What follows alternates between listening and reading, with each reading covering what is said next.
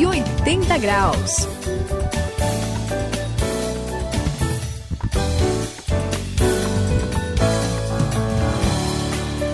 Olá, eu sou o André e nós estamos juntos aqui na virada da nossa vida, a virada de 180 graus.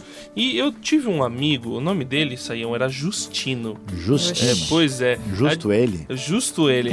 Ele, ah, olha, ele tomou uma decisão assim, ele começou a seguir Jesus. Entendi. E aí, depois que ele começou a seguir Jesus, antes ele tinha muitos amigos, né? Tinha aquele relacionamento razoável com a família e tal.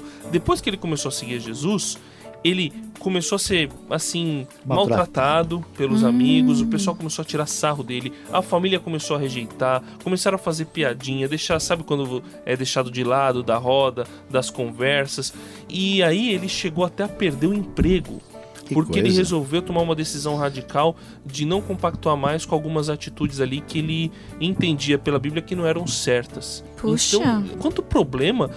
Poxa, a gente fala que é legal vir pra virada de 180 graus. Esse daí começou a seguir Jesus e começou a ter um monte de problemas, Saião e Suzy. E É, aí? Complicado, né? É verdade. Mas é, é triste, mas assim, comparado com alguns lugares por aí, o Justino, o que ele sofreu é pouquinho, viu? Ah, é, sério. Tem lugares aí que você começa a seguir Jesus e pode ter pena de morte, por exemplo, não é, Sayão? Olha, Suzy, é coisa complicada. É verdade, a gente até fica. Porque muita gente, né, às vezes tá pensando que a virada da sua vida é a pancada da sua vida, né? não Porque a pessoa não, não imagina, mas é, existe, né? A gente está num mundo complicado, que tem outras ideias, né? outras referências. Em determinados lugares, a rejeição é forte, existe perseguição a pessoas eh, né? no mundo todo, hoje, em diversos lugares específicos, onde a perseguição aos cristãos é muito séria. E olha, não sei, não sei. Será que não é melhor a gente ir embora aqui, né? Porque a notícia que a gente vai dar hoje é que essa perseguição antes da volta de Jesus, ela ainda vai piorar. Mas mesmo assim, fique com a gente, porque você precisa saber a respeito disso.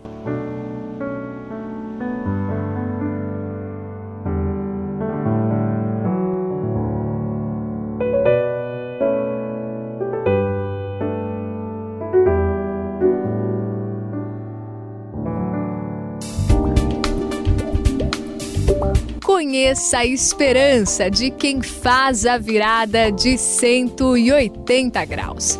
Mas saiba que antes tem uma grande tribulação.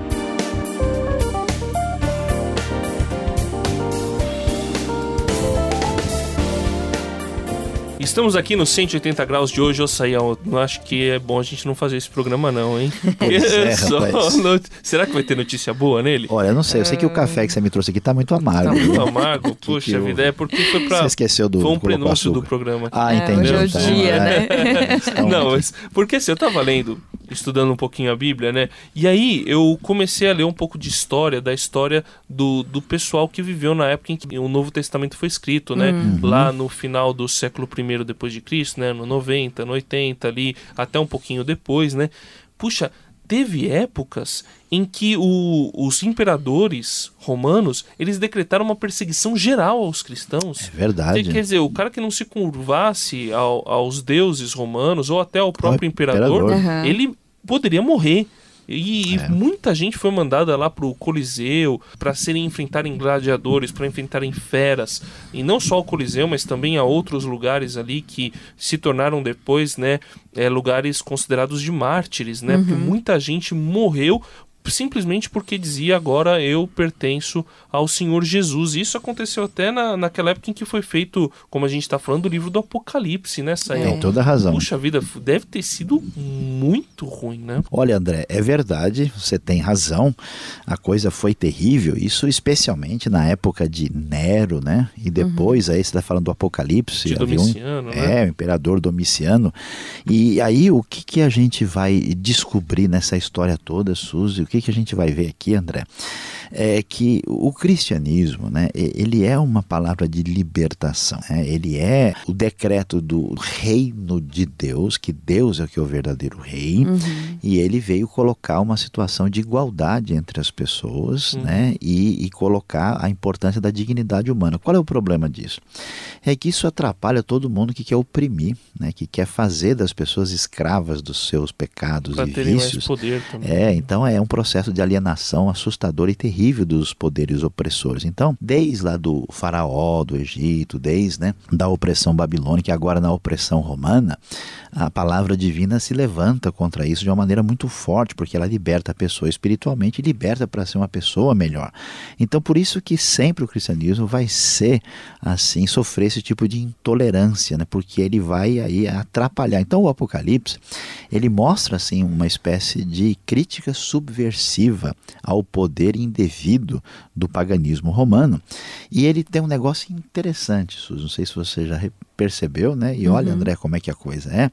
É que o Apocalipse, ele mais ou menos assim, ele diz, ó, aqui vai o trailer, depois vai ser o filme. Aqui está a introdução, mas a coisa. Então ele diz de uma realidade que aconteceu, né? que, que era uma Sim. realidade que estava acontecendo naquele tempo, então ele consola aquela geração, mas ele diz: olha, quando chegar no desfecho, a coisa vai ser mais complicada. Então, grande parte das coisas que estão no Apocalipse são realidades, Suzy, ainda para o futuro que vai ainda acontecer diante de nós. É, então, você está falando aí de realidades futuras e a gente está falando assim de coisas difíceis. Uhum.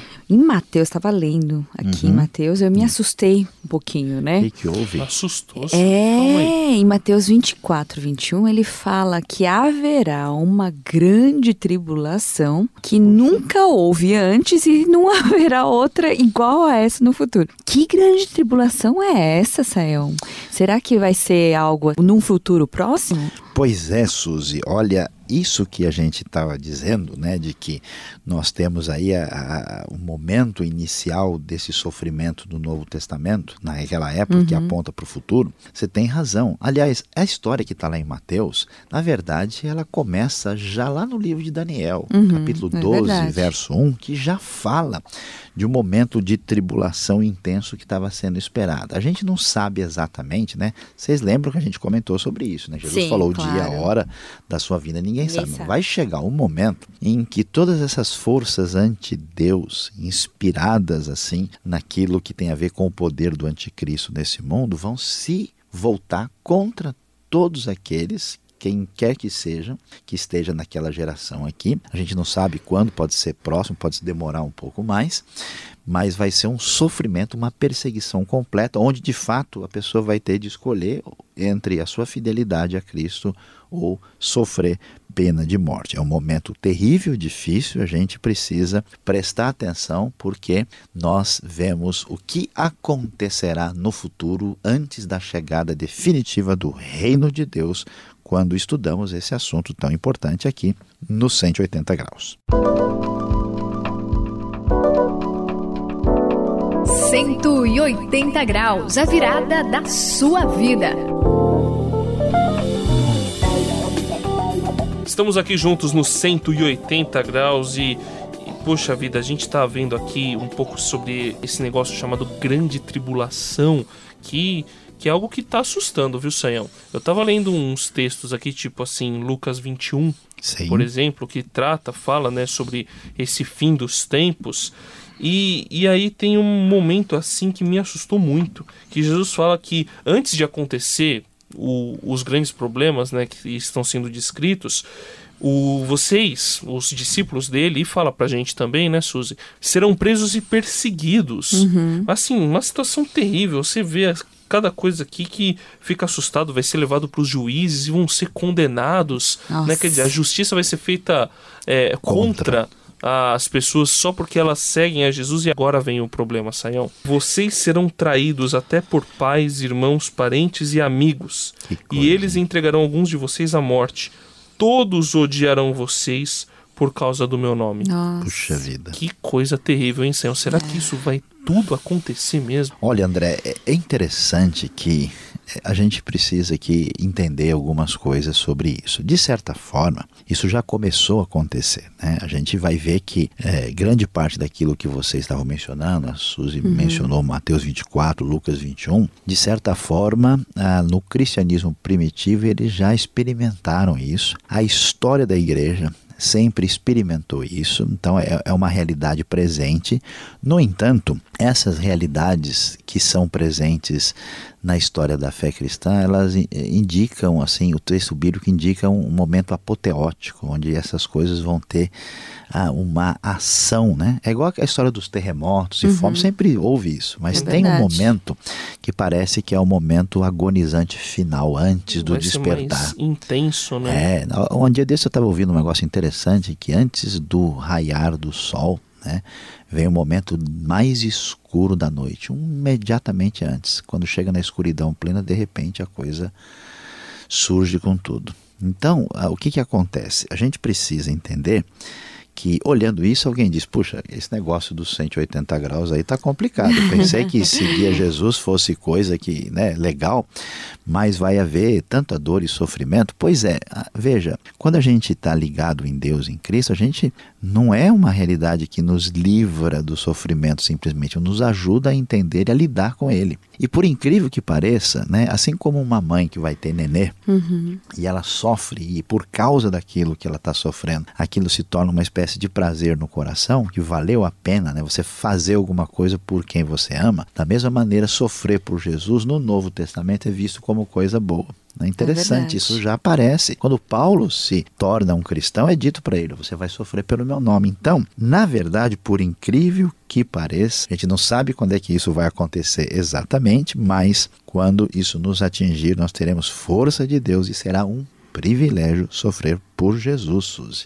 Coisa muito especial. Bom, eu fiquei um pouquinho mais feliz aí, é, porque você é, já me difícil. deu alguma esperança. Que beleza. Porque o negócio estava ficando complicado, tava, né? A gente só pensando em sofrimento, de tribulação. É. Mas, gente, eu queria falar uma coisa, queria dar um pouquinho mais de esperança para vocês. Vamos lá. Porque não. né? E lá no livro de Apocalipse, a gente não tem só essas coisas, né? Só Difíceis, o lado, o lado escuro, né? Como você falou. Mas traz a esperança que é o raiar do sol, Opa, né? Vamos lá. Lá em Apocalipse 7, 14, ele fala que o pessoal que chegou da grande tribulação, eles estão vestidos em roupas, né, vestes brancas, alvejados pelo sangue de Cristo. Mas sabe o que é mais interessante? É que eles estão louvando a Deus diante do trono. Isso é Bonito, é né? coisa linda demais, né? E a partir daí é só alegria, é ah, só festa, paz, felicidade. festa, felicidade.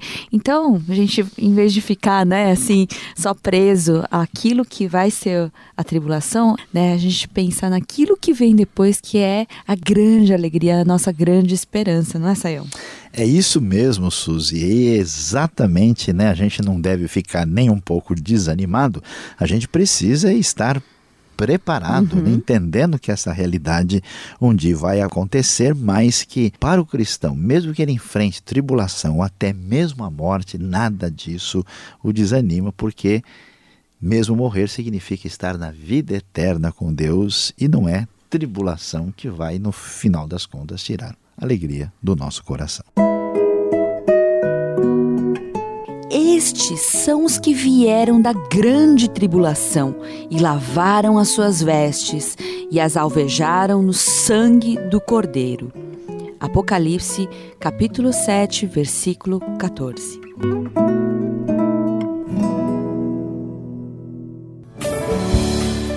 Estamos aqui finalizando 180 graus e olha, eu vou finalizar feliz, viu, Suzy? Oh, vou finalizar contente. que beleza. Porque apesar da grande tribulação, há esperança para todo aquele que coloca a sua confiança em Deus. Nunca se esqueça, se você está seguindo a Jesus, você tem a garantia de vida eterna. Ainda que você passe pela morte, depois você vai encontrar com Jesus. É isso aí, eu vou fazer das suas palavras, André, as minhas, e eu termino aqui a Suzy nos 180 graus. quem se despede é Luiz Saião, que eu vou ter que ficar com as minhas palavras, porque os outros dois fizeram as palavras deles, e aí, então o que, que a gente vai pensar? Mas foi um prazer ter você com a gente hoje. A gente se despede aqui lembrando de uma coisa muito importante. Não é nada preocupante a realidade da grande tribulação. Pelo contrário, nosso coração está mais confiante, pois a chegada da tribulação significa que em breve o reino chegará e virá a definitiva salvação.